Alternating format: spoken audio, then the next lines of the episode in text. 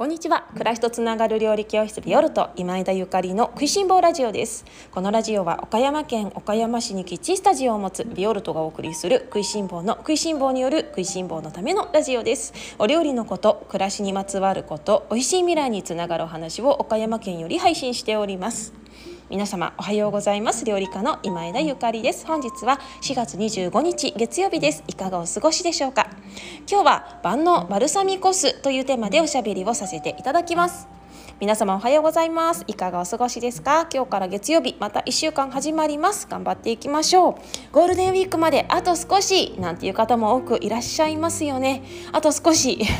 あと少しですね。まあゴールデンウィークお仕事の方もいらっしゃると思うし私もねゴールデンウィークはちょこっと仕事があのあるのでまあなんていうのかなこういうあのー、ねカレンダー通りに行かないお仕事の方もたくさんいらっしゃるとは思うんですがこの日本全体がね休日気分ホリデー気分みたいになるのはあちょこっと気持ちが上がるね陽気な気分になりますよね5月まであと少しですさて、えーと、昨日ですね私が母の命日を思うことというテーマでおしゃべりをさせていただいたんですけれどもあのなんとなんとたくさんの方からあのメッセージやらレターやらあのコメントやらいただきまして本当にありがとうございます。私たちね人間にはみんなみんなあの親がいてであそれぞれ思い思いにねいろいろあると思うんですけれどもその自分自身もねこの生まれてで最終的には命が終わるどう生きていくかみたいなところでやっぱりその自分自身の親であったりとかそのとても身近な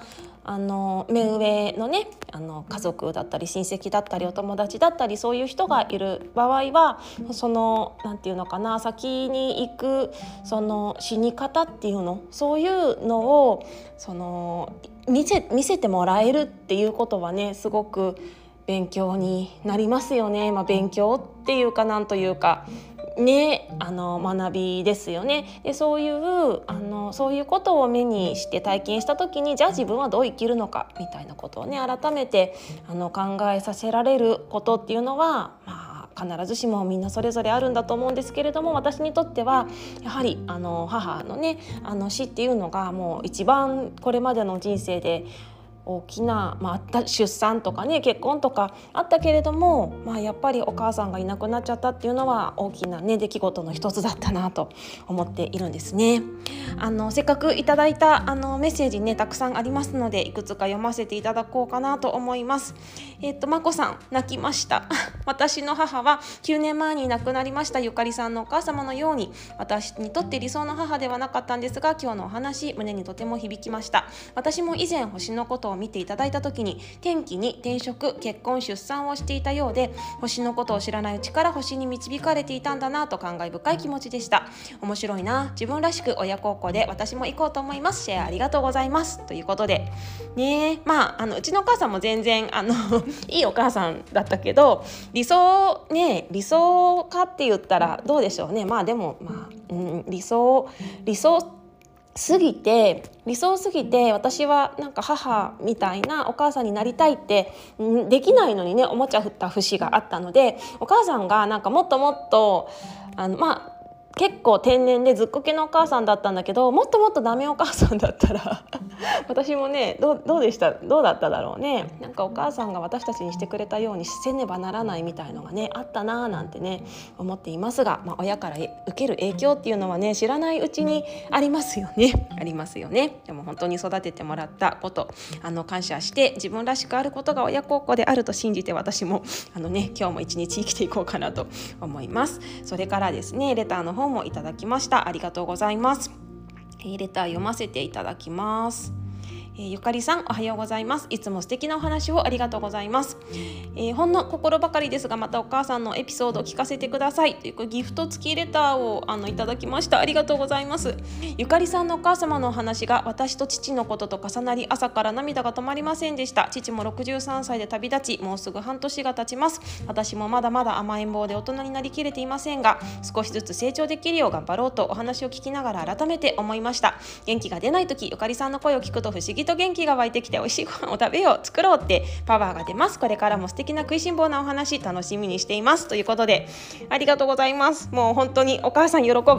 うちのお母さんめっちゃねあの天国で喜んでると思います。ありがとうございます。あのねいただいレターをね書いてくださった方のお父様も同じように63歳でそしてあの半年前ということでねままだまだ心のあの傷っていうのは全然癒えてないと思います。あの私お母さんがね亡くなった年にねあの泣くのを我慢しすぎて歯をね壊したんですよ。これちょっと言って言っておきたい。全然自分では気づかなかったんだけどお母さんが亡くなって1年ぐらい経った時から歯がおかしくなってでもうそこからすごい歯医者さんにめっちゃ通ってね。で何が原因だったんだろうってすごい思った時にパッとひらめいたのがあお母さんが亡くなってしまった1年間私泣くのをねもう泣くんだけど大きい声で泣いちゃいけないと思ってそれを我慢してお風呂の中とかで思い出しちゃったりすると「あ」って言ってもお風呂の中で「うー」って泣けないから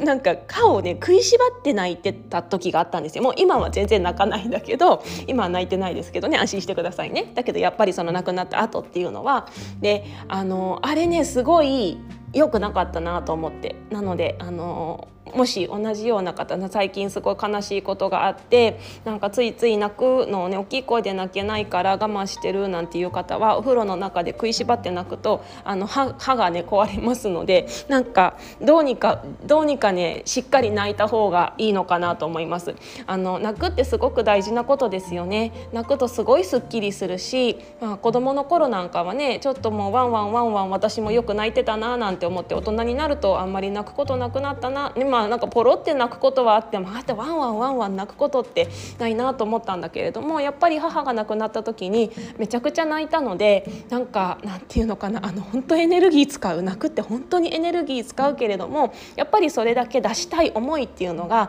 あるってことなのでしっかりその思いはね出して我慢しないでいた方がいいなってねもうそれはね私の歯が教えてくれたのでもしねあの同じような方がいたらね食いしばって泣かないようにしてくださいね。でも絶対泣いた方がいいと思う。泣いた方がいいと思います。であの時間が経ったら必ず言えるのであの今はねあのもう本当にしょうがないけれどもあの、うん、しょうがないけれどもやっぱ命っていうのはね必ず終わるものなので、まあ、自分自身もそうだしでもそんな中で出会えたことっていうのがね本当に奇跡だしありがたいことですよね。この「食いしん坊ラジオ」を聞いてくださってあのいらっしゃる皆様もこうやってね命があってそしてこの同じ時代に生きてあの出会ってくださってるという方,、ね、あの方たちだということなので私も本当にみんなと出会えたことを感謝させていただいております。いつも本当にありがとうございます。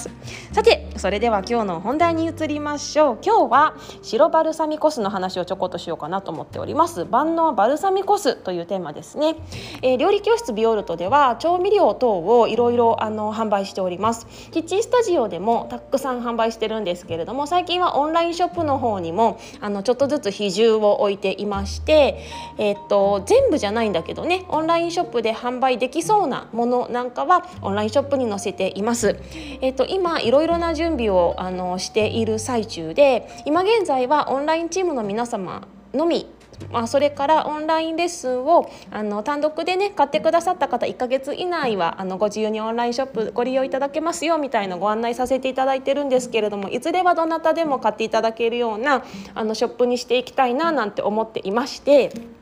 っていう感じでね今あのいろいろ いろいろねあの内側を整えているところなんですね。でそんなビオルトの販売している商品はもうどれもお墨付きです。あのもう私別に売れなくてもいいしっていうようなもの。っていうのは売れ残っても困らないってことですね。私が毎日食べているものなのでたとえ売れ残って賞味期限が過ぎてしまって誰も買ってくれないとしてもいやでも私いつか食べるしいいよ。別に誰も買ってくれなくってもみたいなものでございます。まあ、そうじゃないとねやっぱりあの私はなんてものって売っちゃいけないと思うしっていうのはちょっとね大きな企業に喧嘩売ってますけれどもやっぱり自分のその会社が作っているものを社員の人があのもうねこれは本当にうちの会社の自慢で家族もね家族にも絶対食べてほしいし世の中の人にもみんなに食べてほしいんだよね僕も大好きだみたいなものを作ってほしいですよね食べ物に限らず全てのものを。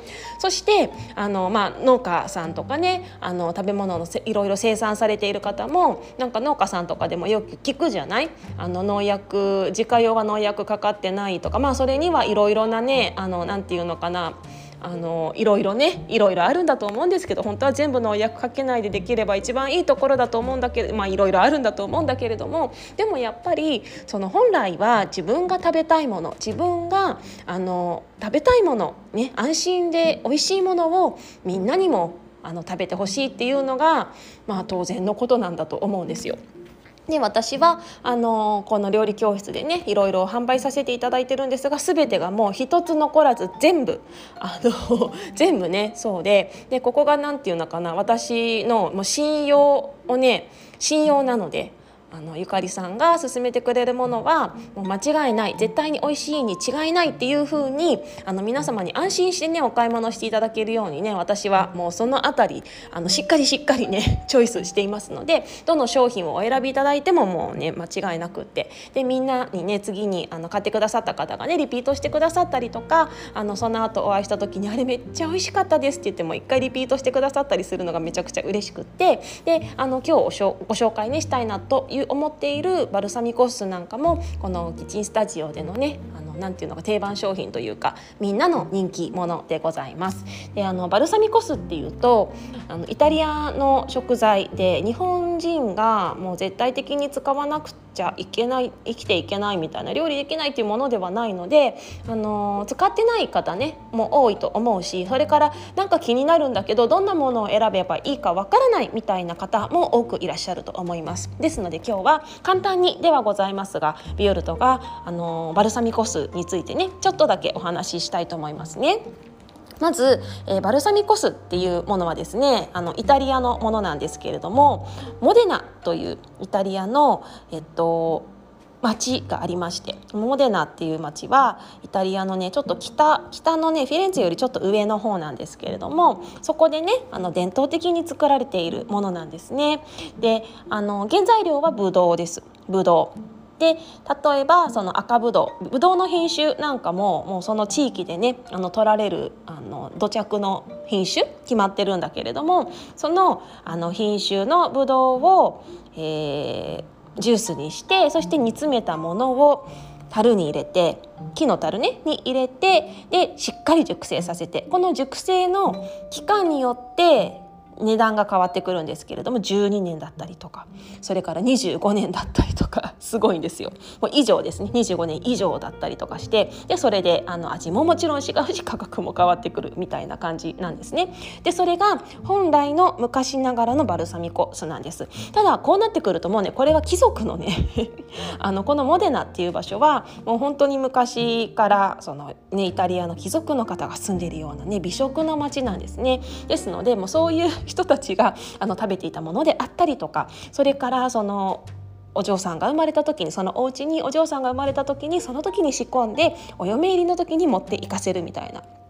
あの 20, 20年ぐらいね経って15年20年ぐらい経った時に一緒にバルサミコ酢と嫁入りするみたいな風なね伝統的なものだそうなんですね。だから日常使いのようなものじゃないですよね。本当にあの貴重なものでおめでたい時に晴れの日に使うものなんです。ででもそれだとちょっとやっぱり多くの方にね使っていただくことが難しいのでじゃああのバルサミコ酢をよりあの、まあ、よりみんなにあの楽しく気軽に使ってもらうにはどうしたらいいかっていういうことをこの地域の方が考えて伝統的なものよりちょっとねちょっとだけ簡単な作りで作られたのが、えっと、IGP というあのバルサミコ酢の後ろにね IGP って書いてあるものがあのそういうバルサミコ酢なんですね。そう先ほど申し上げた伝統的なものはあの DOP バルサミコ酢 DOP って書いてあります。ドップ DOP でそれがあの12年だから25年ぐらいもしくは25年ねあのずっと樽に入ってたもの。でもうちょっと気軽なものはバルサミコ酢 IGP って書いてあるんですけれどもこれはそのブドウの、えーと、ジュースを煮詰めたものに10年以上熟成した、えーと、ワインビネガー。お酢ですね。ワインビネガーを混ぜてでその後あのもうちょっと熟成させたものっていうのが、えっと、気軽なね私たちが あの一般庶民が少しあのそれでもお高いですけれども楽しめるね特別な時に 楽しめるようなバルサミコ酢なんですね。でこれが IGP というものです。で料理教室ビオルトではやっぱりこの昔ながらのものは手に入らないわけではないんですけれども日常使いをするにはねちょっとあのなかなかねもったいなもったいないっていうか、まあ、逆にうまみと甘みがねとろっとろなので普段の料理にはねちょっと日本ではそんなに使わなくてもあのお店とかで使わってもらってその時にお店で食べたらいいのかなと私は思っていまして。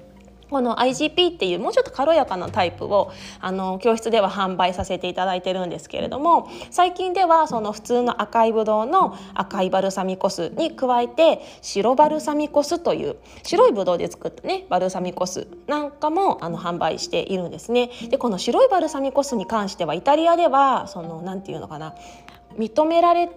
まあ、あの出回ってはいるんだけれどもバルサミコ酢とは呼んではいけないようでねあの日本では白バルサミコ酢とは呼ばれてるんだけれどもイタリアではバルサミコとは呼ばれていないですね。うん、あのお酢みたいな感じででも一応そのワインビネガーに白ぶどうのジュースを混ぜてジュースっていうかしっかり煮詰めたシロップを混ぜてみたいな感じです。で食べてみると、えー、赤いバルサミコ酢と同じように酸味もありながらすごくまろやかな甘い出来上がりになっているのであの個人的にはね赤も大好きだけど白をめちゃくちゃ日常的に使ったりします。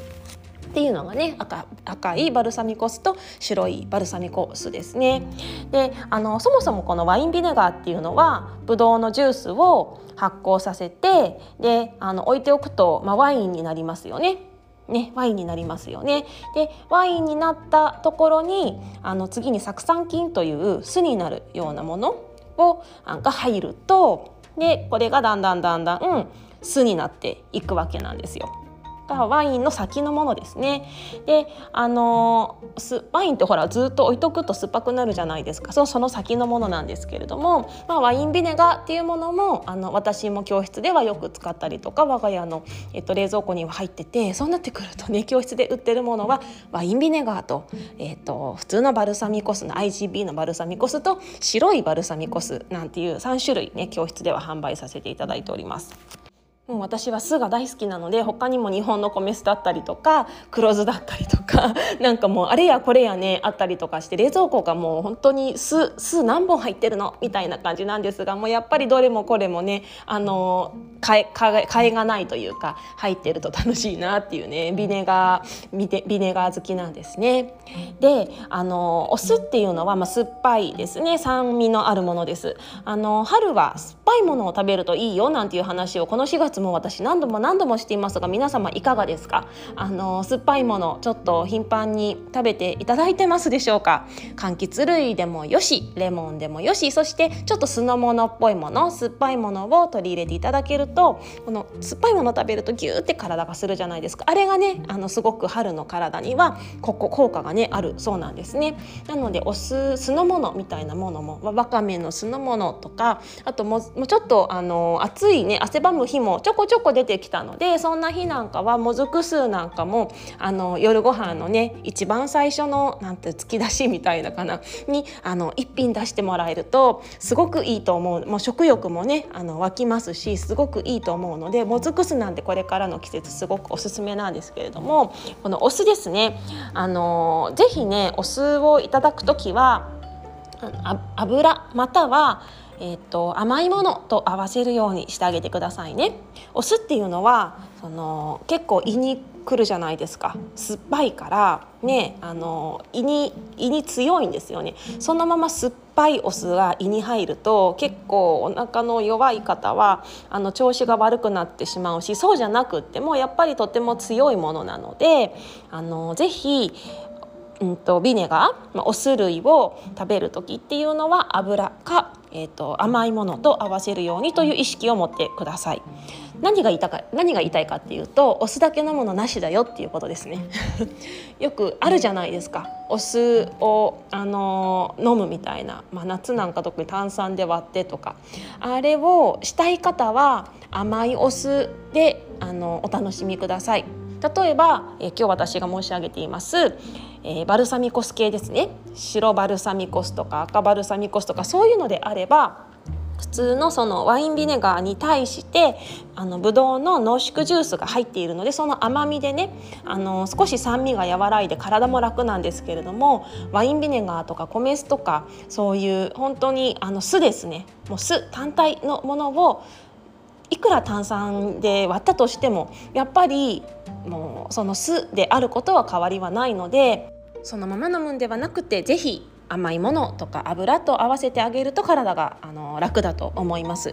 であの飲むよりもやっぱり普通にお料理に使ってあげるだけで十分なので是非ねあのお酢を使う料理を増やしていただけたらななんて思うんですけれどもドレッシングなんかもあの例えば、まあ、我が家ではドレッシング作るよりかはサラダに油とお酢と混ぜて塩みたいなこともすごく多い、まあ、ほぼそれなんですけれどもそれでも十分ねお酢取れますしね。あと甘酢漬けなんかも大好きですね。冷蔵庫にはいつもらっきょうの甘酢漬けとか、えーと、生姜の甘酢漬けとかが入っていてであちょっとあの食べたいななんていう時にぴょいっとねその瓶を開けて食べるなんていうことをしょっちゅうしています。これもお酢だけではなくて甘いものと合わせていますよね。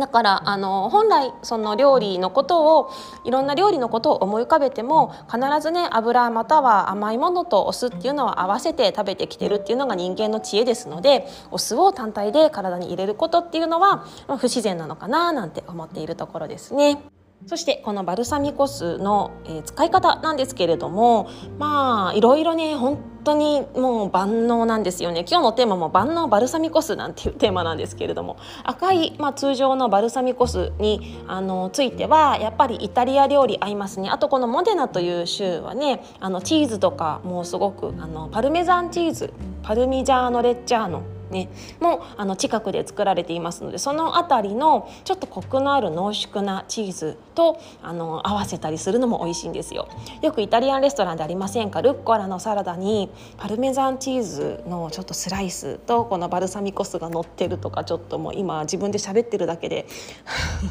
なんか食べたい感じになってきてしまったんだけれどもそんな感じで使うこともねありますね。コクのあるものと使ったりすることが多いです。で他にもね本当にいっぱいあの赤いバルサミコ酢の使い方も万能なのでこれまでのオンラインレッスンでもかなり出していると思うんですが私はそうね中華とかにもよく使いますね。それから白いバルサミコ酢なんですけれどもこちらはねさらに万能です。さらに万能。なぜかというともうねあの単純に甘酢なんですね。甘酢。白い甘酢なんです。もうあの なていうのかな。もうこれ1本でみたいな調味料ってよくスーパーマーケットとかに行くとあるじゃないですか。なんとかの素。みたいな。もうそれに匹敵するぐらいのナチュラルなあの万能調味料なので私はもう本当に至る所でビオルトのオンラインレッスン毎回使ってるんじゃないぐらいのどうでしょうかね結構出てくる頻度高いですよね。とはいえ私毎回イタリア料理をご紹介しているわけでは全然なくって今月は韓国料理だし、えーと、先月は朝ごはんだから、まあ、ちょっと洋食かでその前は、えーと焼きそば的なあの和和風なのか、まあ、中華と間ぐらいのお料理だったりとか、まあ、本当にいろいろな家庭料理を世界の家庭料理をビオルトでご紹介しているんですがそれでもねこの白バルサミコ酢の出番っていうのがあの私の料理ではめちゃくちゃ多いんですね。であの教室の方でもこの白いバルサミコ酢っていうのはもうほぼみんなリピーターで欠品してると「ゆかりさんないんですか?」みたいな「ガーン」みたいな方が多くて私ももうこの白バルサミコ酢と人気のあのオリーブオイルだけは絶対にね切らしたらみんなに怒られそうだから切らさないように頑張ってあの入荷したりとかしてるんですチェックしてね入荷するようにはしてるんですけれども。まあそれでもあの欠品しちゃったらごめんなさいっていう感じではあるんですが本当にねこの万能なんです。で、えー、とそうだな一つ何かご提案できるとすればそうだそうだ。これから新玉ねぎの季節がやってきますよね。で新玉ねぎをスライスしたらそこに白バルサミコ酢をトボトボトポッとかけてみる。まあもちろんワインビネガーでもねあのダメじゃないんですけれどもこれトボトボトボッとかけておくだけで超美味しい玉ねぎあのマリネっていうか になりますよ。であのワインビネガーだけで玉ねぎを、えー、つけマリネするとさっき私が申し上げたこの酢を単体で食べないっていうところにねあのなってしまいますのでワインビネガーだけではなくってワインビネガー酸っぱいワインビネガーを使う時にはオリーブオイルであったりとかそれから蜂蜜であったりとか何か油またはお砂糖的な糖分と合わせていただけたらいいなと思います。しかししかし しかしねこの白バルサミコ酢を使った場合はこの白バルサミコ酢の中にすでにこのブドウの甘い煮詰めたあのジュースが入っていて甘いのでもうこれだけで OK なんですよ。でもちろんここにオリーブオイル入れてもらってもあの十分なんですけれどもこの玉ねぎマリネあらゆるところにね重宝しますね作っておくと本当に何にでも合わせて便利例えばそうね人参を千切りしたところにこの玉ねぎのあの酢漬けみたいのをわーって絡めてあげるとお酢とね玉ねぎの合わさったこの何とも言えないあのなんていうのかな。玉ねぎの強さっていうのも緩和されてでお酢がそれを包み込んでなんかドレッシングみたいになってるんですよ。でそれを人参と絡めるとそれだけでめっちゃ美味しい一品になったりしますね。もちろんレタスのサラダとかでもいいんですけれどももちろんオリーブオイルも足してもいいんだけれどもこの酢漬け何かつけるピクルス液みたいな感じで白バルサミコ酢使っていただくことができます。覚えておくとああなるほどゆかりさん言ってたのこういうことかみたいな。だただ白バルサミコ酢もね本当にいろいろ種類がありますのでこの買う時にラベルを裏のねラベルを見ていただいてその添加物的なものが入っているものはうん本物ではありませんのでぜひね本物のバルサミコ酢白バルサミコ酢ワインビネガー選んでいただけたらなと思います。発酵調味料には本来添加物入れる必要はないんです。ぜひねそれ覚えておいてね。で、えっと、他にも本当に白バルサミコ酢の使い方がめちゃくちゃいっぱいあるのでまたねいくつかアイデアをビオルトのオンラインサロンの方でねあの近日中にご紹介したいなと思っているんですけれども今月の、えー、オンラインレッスン春のビビンパと養生料理の方にも白バルサミコ酢を韓国料理なんだけど白バルサミコ酢を使うお料理2品ほどご紹介していると思います。ぜひねあの韓国料理だけれども白バルサミコ酢こんなところで使うんだみたいなところを体験していただけたら嬉しいななんて思っております。というわけで今日は、えー、万能バルサミコ酢というテーマでおしゃべりをさせていただきました。楽しんでいただけましたら嬉しいです。ビオルトの、えー、料理教室はキッチンスタジオでのレッスンとそしてオンラインチームと2本立てで運営しています。今月はオンラインレッスン春のビビンパと養生料理というテーマで4月20日にレッスンを販売更新発売更新しました、えー、単品でも3850円ですね。で、えーと、今月のレッスンをご購読いただくこともできますしもしくはあの月お月謝というかね月額でオンラインチームに定期で入っていただくと初月無料でさらにあのなぜかなぜかオンラインサロンも入るのに2980円みたいな破格の値段であのチームのね皆様を募集していますのであ気になるな入りたいなみたいな方ぜひぜひビオルトのオンラインショップのねあの方を覗いていただいてオンラインチームのドアをガンと開けていただけたら嬉しいなと思います。あの毎日あのいろんな方が入ってきてくださいましてとっても嬉しい思いであのワクワクしています。あのオンラインチームのメンバーのみんなは本当にみんな素敵でとっても温かくって何て言うのかな。なんか、うん、本当に素敵なコミュニティですので新しくね入っていらっしゃった方も全然あの私新しいしとかなんかみんな古くから入っている人は何でも知っているんだろうみたいなそんなのとかも全然もう何にもそういう心配いらないのでなんかあるじゃないですか。コミュニティってあの、ね、新しく入るの入りづらいなみたいなあるってよくありますけれどもそういうのが全くありませんのでどんどんね新しく入られた方もあの私が投稿した時とかにねガシガシコメントを残していただいたりとかご質問とかありましたらねあのご遠慮なくお寄せくださったら嬉しいなと思います。その皆様からのコメントとかあのいいいいねも嬉しいですね。そういうあのなんていうのかなみんなからのうん発信っていうのかな